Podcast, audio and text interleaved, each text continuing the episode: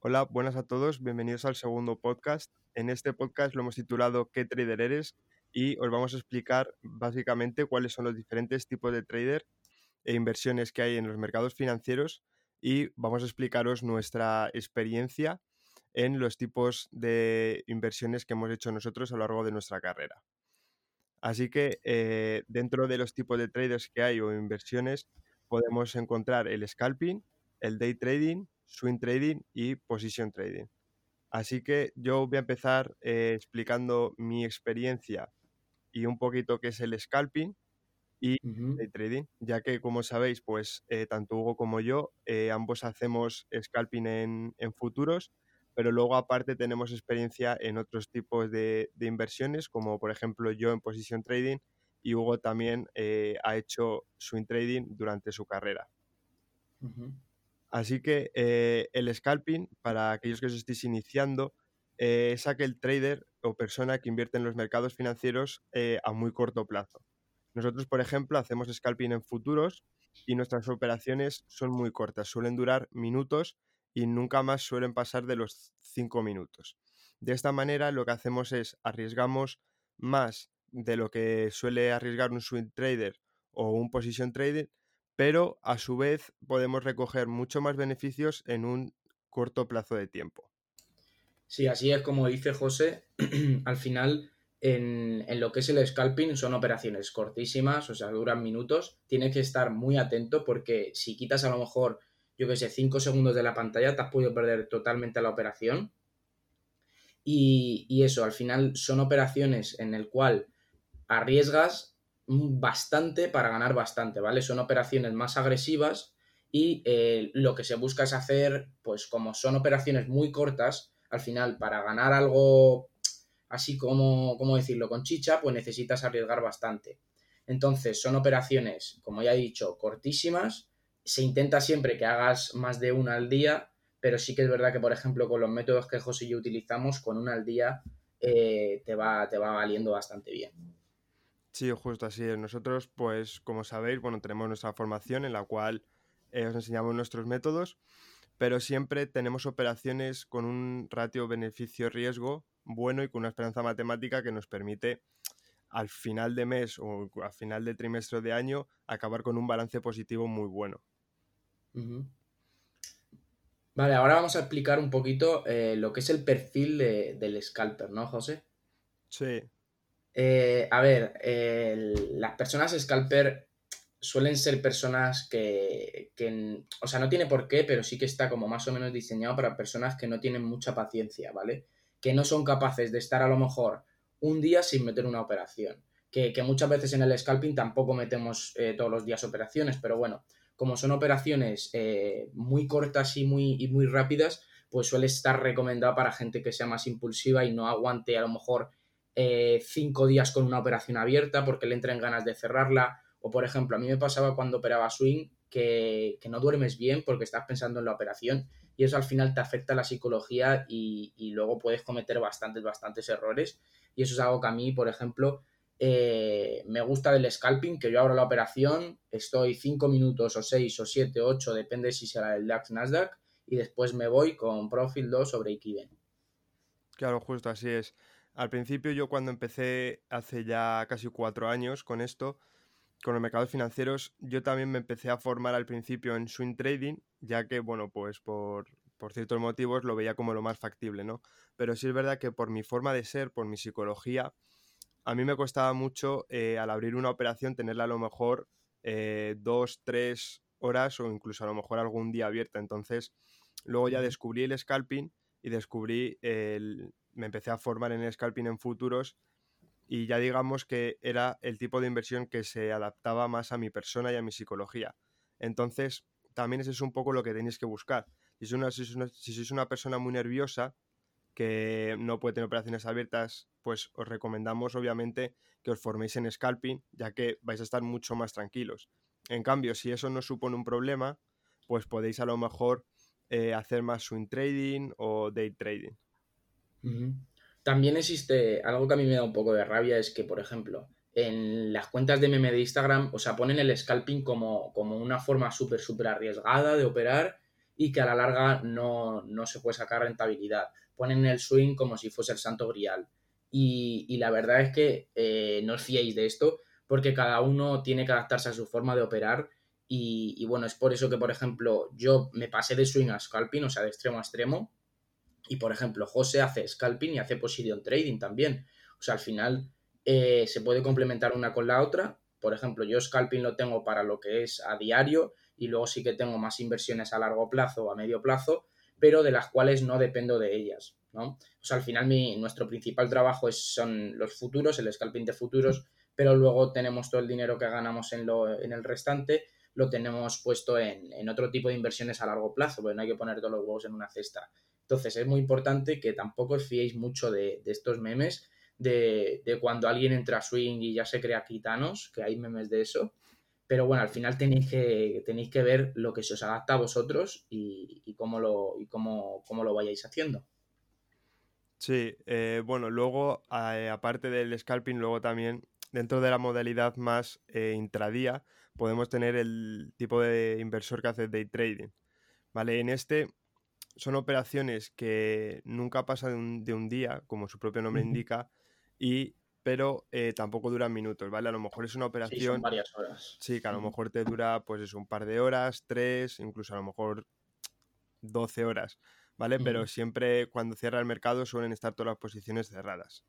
Sí. O sea, yo, por ejemplo, hice day trading en, en Forex hace mucho tiempo y al final lo que, lo que se buscaba era abrir operaciones más o menos por la mañana a la apertura de mercado, 9, cuando, cuando abría Londres, 9, 10.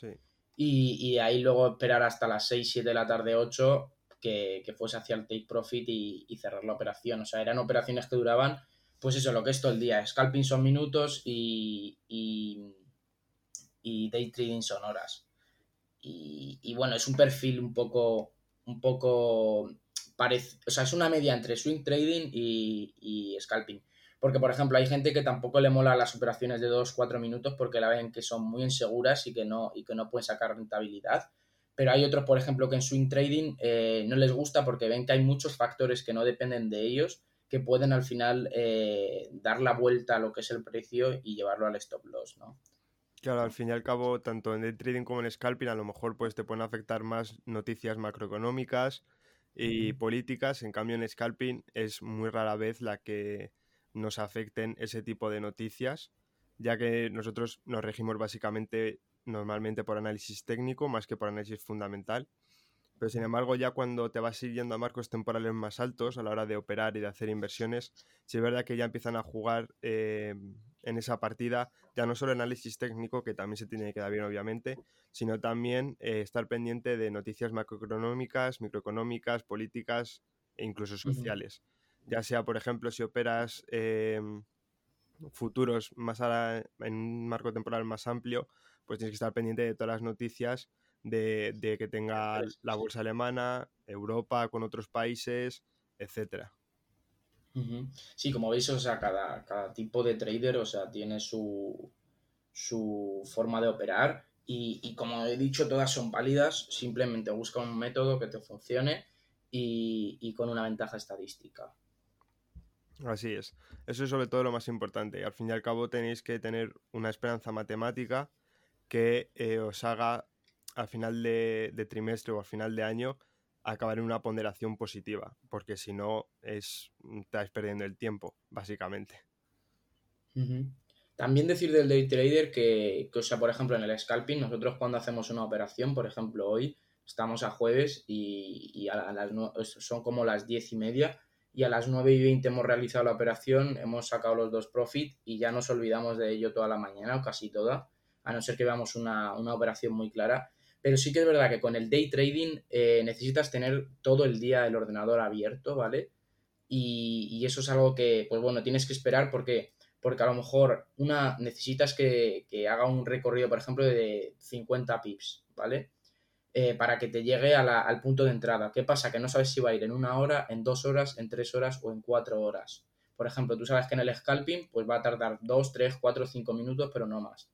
Claro, en cuanto llegas a day trading te va a tardar una, dos, tres, cuatro, cinco horas. Entonces esto te va, te va a hacer que, tengas o sea, estés muchas horas delante de la pantalla y muchas veces te tires horas totalmente sin hacer nada, o sea, porque al final tienes que esperar que una vela baje 50 pips. Y mientras, ¿qué haces? Es que no, no puedes hacer nada al final porque tienes que estar pendiente, pero a la vez no puedes hacer otra cosa a la, a la vez, porque por ejemplo, nosotros en scalping, cuando hacemos una operación y se da, nosotros sabemos cuándo se dan las operaciones y sabemos que donde está el precio tiene que tardar mínimo a lo mejor 20 minutos en, en que entre otra operación. Entonces te tiras todo ese tiempo pues haciendo otras cosas. Pero en day trading sí que tienes ese problema y sobre todo que es bastante incompatible con un trabajo a jornada completa.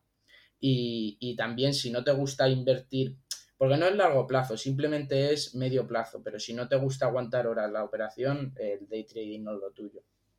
Claro, al fin y al cabo nosotros, por ejemplo, en el scalping, pues tenemos ciertos horarios en los que sabemos que es más factible que se den operaciones. Por ejemplo, cuando operamos el DAX, pues sabemos que entre las 9 y las 10, 10 y media es cuando más, más operaciones nos puede dar el método. Entonces, no es lo mismo estar una hora, una hora y media delante de la pantalla con toda la atención puesta y tal, que estar a lo mejor en day trading, a lo mejor estar cuatro horas a esperar a que, la, a que el precio llegue a donde tiene que llegar, etcétera. Y por ejemplo, pues cuando operamos en Nasdaq, pues lo mismo, sabemos que a lo mejor pues desde las 3 y media, que abre que abre Estados Unidos, pues hasta las 5, 5 y media son las mejores horas para dar cero operaciones. Sí, y o sea, al final la jornada de trabajo, por así decirlo, son en el DAX tres orillas y en el Nasdaq tres orillas. Sí. Y, y, o sea, nosotros nada más ahora el mercado sabemos si se van a dar operaciones o no, porque ya son tantas veces viendo lo que sabemos solo con ver un poco la situación que ha tenido en el premercado sabemos cómo, cómo va a ir el día. Con el day trading es que te entran todo lo que son noticias macroeconómicas, pues imagínate la NFP, eh, yo qué sé, el IFO, por ejemplo, esta mañana del DAX, o sea, de, la bolsa alemana. Entonces, pues, pues eso hay que tenerlo mucho en cuenta. Y, y, bueno, yo fue por eso que me cambié de day trading a swing trading. Así que si te, si te parece, pasamos a swing trading. Sí. Vale, pues el swing trading yo tengo un poco más de experiencia porque yo, yo he estado mucho, mucho tiempo haciendo swing trading en Forex.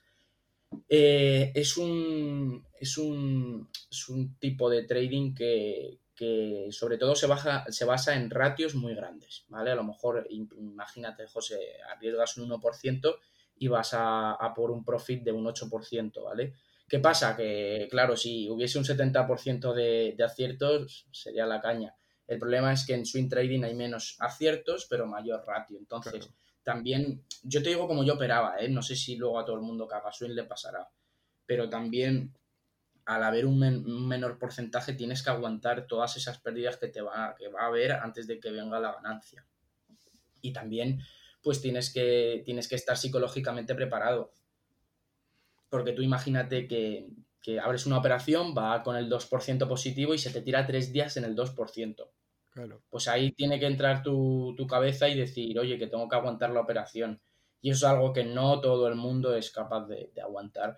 Y, aunque pinten el swing trading como lo más tranquilo, tal, el swing trading para mí es para gente bastante experimentada y que sepa lidiar con lo de aguantar operaciones tanto tiempo. Porque claro, en el swing trading al final no es como un position trading como tú haces de los fondos indexados, José. O sea, tú lo tienes, por ejemplo, para, para ya hacia cuando te jubiles o sea muy mayor. Pero swing trading al final se supone que es de lo que vives en ese momento. Entonces, aguantar tantos días o semanas una operación sin saber si va a ir al profit o no, es, es, es, es chungo, yo diría. Claro, a lo mejor llevas ya, pues eso, la operación, como has dicho, va al 2%, te tiras tres días con ella y a lo mejor luego te va al stop loss. Sí, o sea, también hay que decir que el swing trading no es ni como el day trading y el scalping. Sí que es verdad que se necesitan eh, menos horas eh, analizando.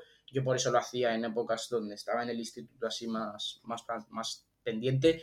Y con el swing trading en dos, tres horas al día, eh, yo creo que te va bastante bien. Pero como digo, si eres una persona de culo inquieto, ya te digo yo que no, que no, pero sí que, por ejemplo, es compatible con otro trabajo que tengas. Imagínate que tienes un trabajo a jornada completa, lo puedes, puedes, puede que sea compatible porque dos, tres horas al día lo saca cualquier, cualquier persona. Sí, eso sí.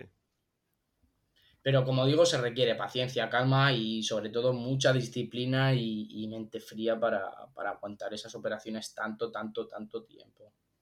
Sí, yo creo que, por ejemplo, a la hora de entrenar la psicología, yo creo que es más fácil quizás empezar a entrenarla con scalping, Y luego ya a lo mejor eh, cuando ya lleves un poco de, de, carrera en los mercados, ya a lo mejor ir pivotando hacia otros tipos de inversión, como puede ser swing trading a lo mejor y tal. Pero para la psicología de la que empieza una persona, que al fin y al cabo cuando se empieza en los mercados financieros todos tenemos una psicología muy parecida, eh, e ir formando, ir formando una buena psicología cara a hacer operaciones, a que te toque a perder dinero, porque en nuestra vida normal no estamos acostumbrados a perder dinero como a lo mejor en, en los que nos dedicamos a esto, pues entonces eh, ir formando esa psicología es más sencillo en scalping que en, en, otro tipo de inversión, para luego ir pivotando y te sea mucho más sencillo cara a lo mejor a que te estés a operación tres días y luego te vaya a pérdidas, pues si a lo mejor llevas ya unos años haciendo scalping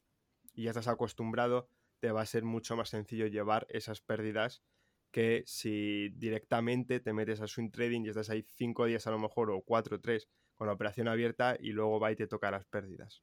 Sí, o sea, ahí tienes que tener, tener mucha cabeza y, tener en cuenta mucho el largo plazo, que eso es algo que, bueno, en la sociedad actual pues siempre todo queremos para allá y, y, todo lo que tenga que ver con el largo plazo no va, no va con nosotros y, y por eso ahí hay que tener bastante, bastante, bastante cuidado.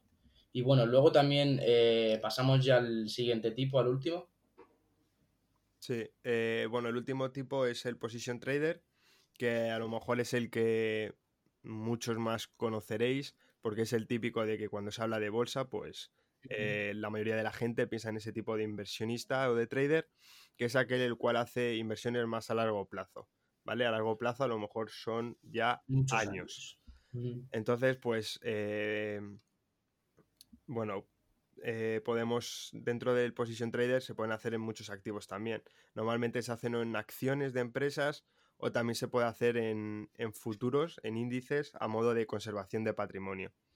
Yo, por ejemplo, en mi caso sí que tengo eh, Chicago Position Trader, eh, ya que em, tengo en fondos indexados, bueno, en Indexa, que lo podéis buscar si queréis, si queréis más información o, si queréis que hagamos un podcast exclusivamente de eso, nos lo podéis, nos lo podéis decir. De gestión pasiva, sí. De gestión pasiva, yo tengo una cuenta en, Indexa, que es un fondo indexado, en el cual eh, tú puedes elegir qué activos quieres que, operen con ese capital tuyo. En, mi caso, eh, lo veo una buena forma de diversificar una vez ya lleves un poquito de, carrera dentro de, los mercados, ¿vale? Eh, bueno, si eres una persona que por X razón o por Y, pues tienes un capital y lo quieres multiplicar sin gestionarlo tú, es una buena opción también de gestión pasiva el meterlo en un fondo indexado. El único problema es que eh, no vas a poder vivir de ello a no ser que tengas una cantidad enorme de dinero. O sea, mm. si a lo mejor tienes 20.000, 30.000 euros, ya te digo yo que no vas a poder vivir de ello. Si a lo mejor metes en un fondo indexado medio millón, pues a lo mejor sí que vas a poder retirar mes a mes para vivir perfectamente. Entonces yo, por ejemplo, en mi caso lo tengo, eh, como os ha comentado antes Hugo, lo tengo para eh, cuando me jubile, cuando termine mi vida laboral, por así decirlo, eh, pues lo tengo para eso. Entonces, tener en, tener en cuenta que en un fondo indexado, por ejemplo, el retorno está en torno a un 10-12%, ¿vale? A los mejores a lo mejores llegan a 15-17% y luego tendréis otros con menos de un 10% de retorno.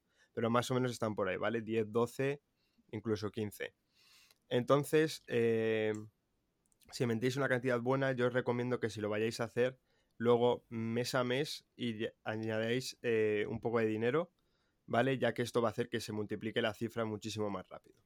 Entonces, en el position trading, básicamente lo que, lo que hacen, ya lo hagas tú o lo hagan otros, es em, compran eh, acciones mediante, básicamente se, utiliza el análisis fundamental, ¿vale? El análisis técnico se suele utilizar también, pero en menos medida que en los otros tipos de trading. Y eh, utiliza el análisis fundamental para eh, sacarle esa rentabilidad a, em, a ese capital. Como os he dicho, se puede hacer mediante gestión pasiva, que sea un fondo indexado, como por ejemplo Indexa, que es en el caso que lo tengo yo, o mediante gestión activa, que te lo gestiones tú, te hagas una cartera eh, con ciertos valores, como por ejemplo Apple, Tesla, eh, bueno, Microsoft, etc. Bueno, esto para alguien no es un. No os estoy diciendo que compréis esas acciones, ¿vale? Porque seguro que hay alguien que a lo mejor se va directo a mirarlas. Sí, no son recomendaciones de compra ninguna. Sí, sí. Simplemente son, es nuestra opinión y lo que hacemos. Sí.